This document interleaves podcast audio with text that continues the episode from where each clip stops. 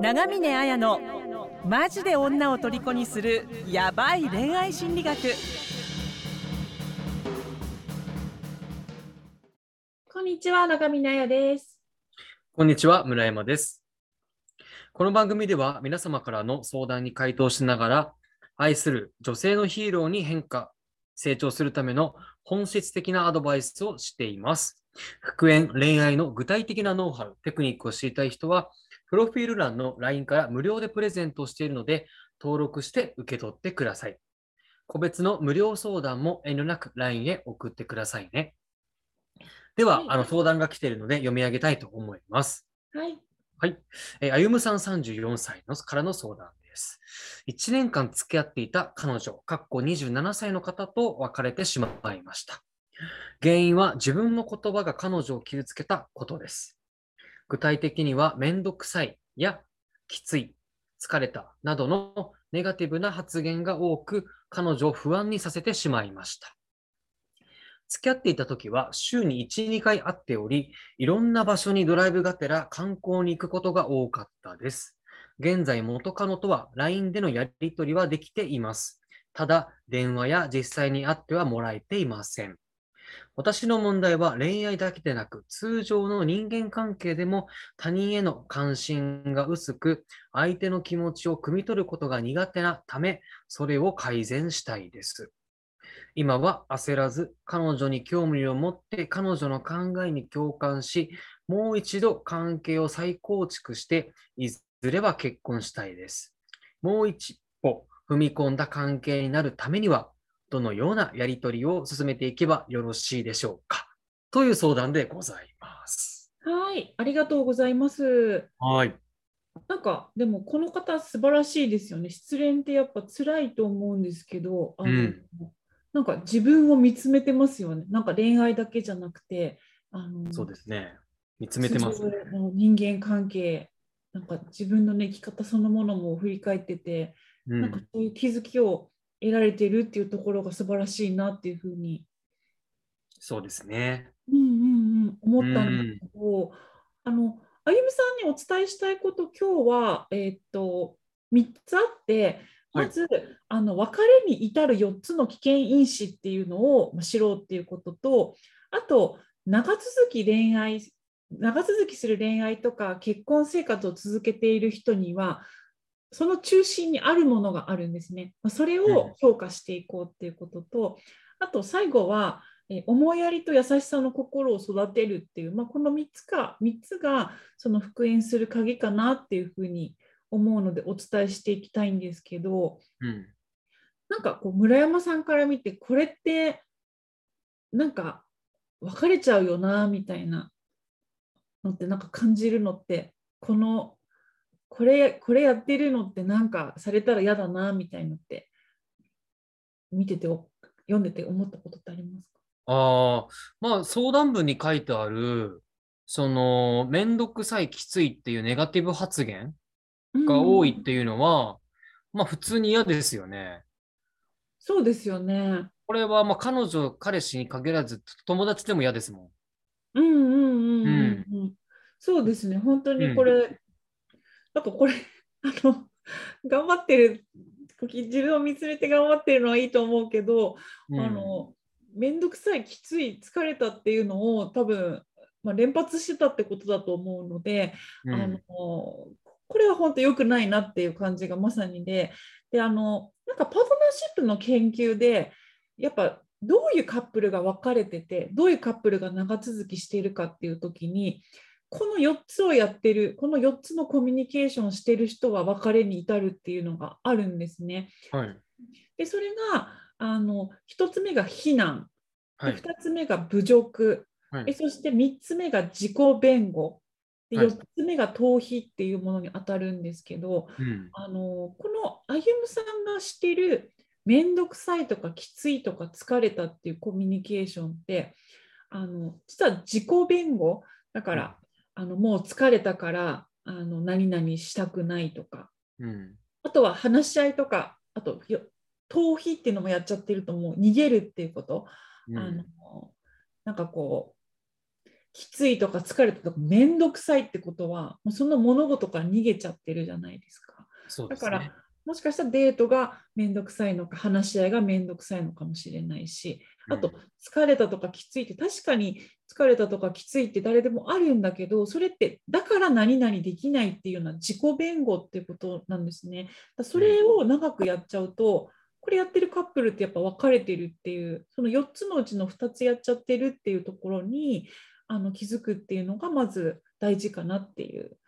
うん、そこを知っておくとすごくいいっていうのと、うん。あとはあのこの方ねいずれそのまあいろいろな目的ってあると思うんですけどモテたいとかねあのたくさんの恋愛をしたいとかあると思うけど、まあ、いずれは結婚したいってことは長続きする、まあ、そういった結婚生活を続けたいっていうことではあるんですけどなんか長続きしてる結婚生活を続けてる人ってあるものがあるんですけどここれこれじゃないかなってなんか思うのって何かありますか？なんかいきなり村山さんに質問しだすみたいな。今言ってた、あの逆ですか？あやさんが今言ってた4つのコミュニケーションの逆をできてるパートナーが長続き。うんうんうんうん出ますか？そうですね。逆逆をやってるってことだしさっきあのこういうのって友達にされても嫌だって言ったじゃないですか。はい。だからあの意外にこのなんか結婚生活とか恋愛とか長続きしてると、まあ、この逆のコミュニケーションをしっかりやるってことももちろんそうなんですけどあのなんかときめきとかドキドキよりも友愛友情友情関係がある友情がある夫婦っていうのは長続きしてるっていうのがあ、そうですか。えーって思うんですけどだからはいその、なんかこう盛り上がるような情熱よりもはい。友愛っていうのがあるっていうのが大事なのでだから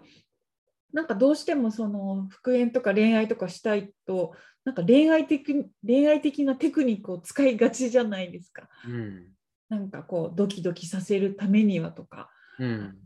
誘って盛り上げるためにはとかやりがちなんですけど、うん意外に普通の友達に接するようなこと友情関係を強化していくみたいな感じのスタンスで取り組むっていうことが実はあの秘訣ですよっていうところを知っておくといいかなっていう感じですね。なるほどな。うんそっか。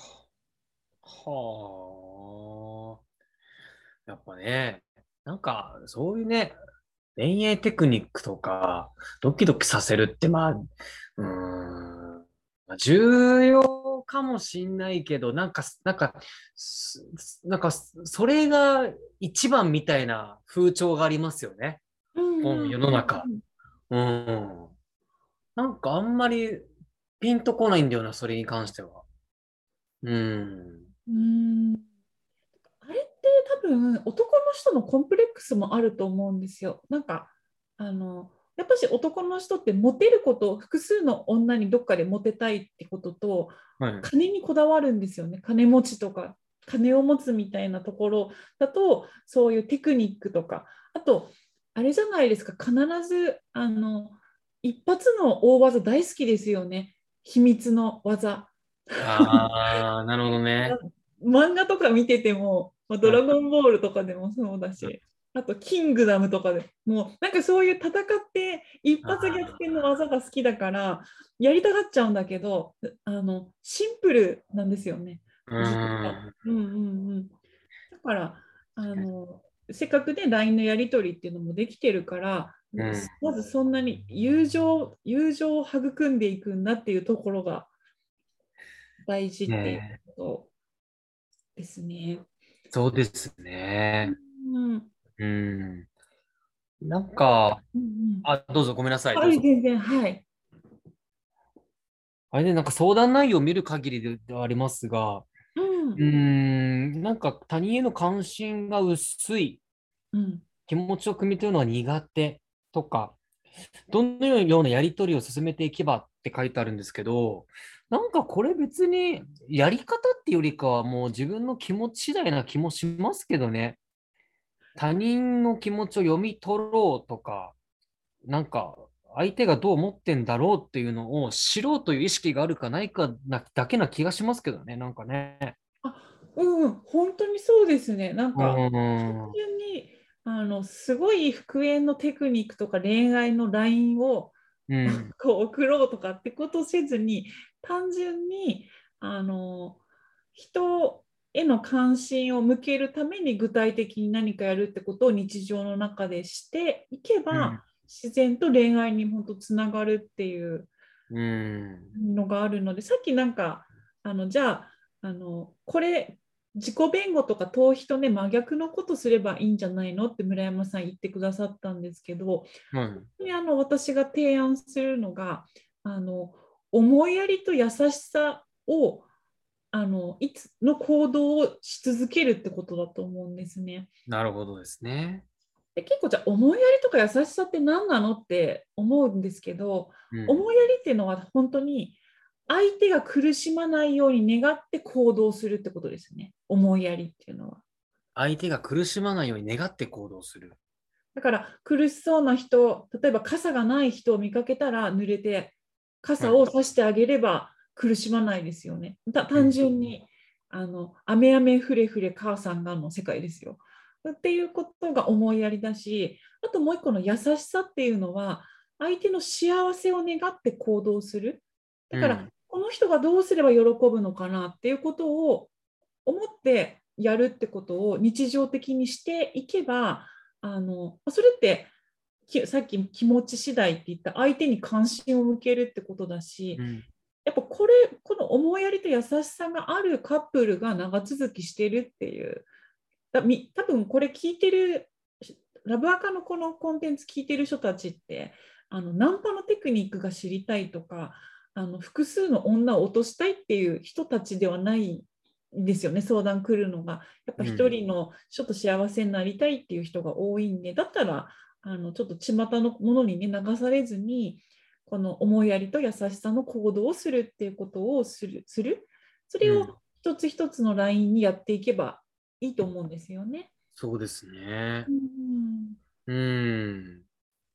なんか本当にそこだけな、意識なだけな気がするんですけどね。うんうん。意識だけな、本当それに尽きると僕は思いますよ。うん。意識だしもうね日頃の練習だと思います日頃から雨降ってる濡れてる人に傘をさしてあげるとかはい。あのなんかこうコンビニで箸をねこう入れてもらえずにどうしようっていう人にあのなんか自分の箸余ってるからとか出してあげるとかってことって結構うん。躊躇するじゃないですか、人って。おせっかいかなとか。なんかこんなことしてとかって特に関心が薄いとか自分の主張ができない人ってそういうとこためらっちゃうと思うんですけどうん。本当にそこを勇気を持って日々やっていけば自然に彼女に対してもできると思うんですね。そうですね。うん、なんか本当にアドラーが日頃の習慣が恋愛結婚への態度であるっていうふうに言ってますけどもうその通りなのでだからあのそういうことを日々もう職場の人女友達お母さんお父さんってやっていけば彼女に対してもそういった LINE が送れるようになるのであのそれで押していけばうまくいくんじゃないかなって思いますね。そうですね。本当に思いますよ。うん。やっぱ本当 LINE テンプレートいらないです。自分が日々やっていることをどういうことをしたら人が喜んでいったかってことをメモとかしていけばそれがテクニック、あのテンプレートになるわけだからそういうふうに、あの思いやりと優しさのね LINE テンプレートをあの自分であのどんどん作ってあの彼女に実践するといいかなって思いますね。そうですね。うん確かに。なんで、あのね、本当どうすればいいかってよりかは、もう本当気持ち、自分の心の持ちようでをまず整えていただいてから、うん彼女と接してもらいたいですね。そうですね。うん。うん、なんか本当にせっかく連絡も取れてるし、うん、あとは会うだけっていうところですから、ぜひ希望を持ってコツコツやっていってほしいなと思いました。そうですね。はい、じゃあ今日はこんな感じでどうもありがとうございましたあ。はい、ありがとうございました。婚活復縁成功のための電子書籍を完全無料でプレゼントしています番組エピソード欄から LINE 登録してぜひ受け取ってくださいね。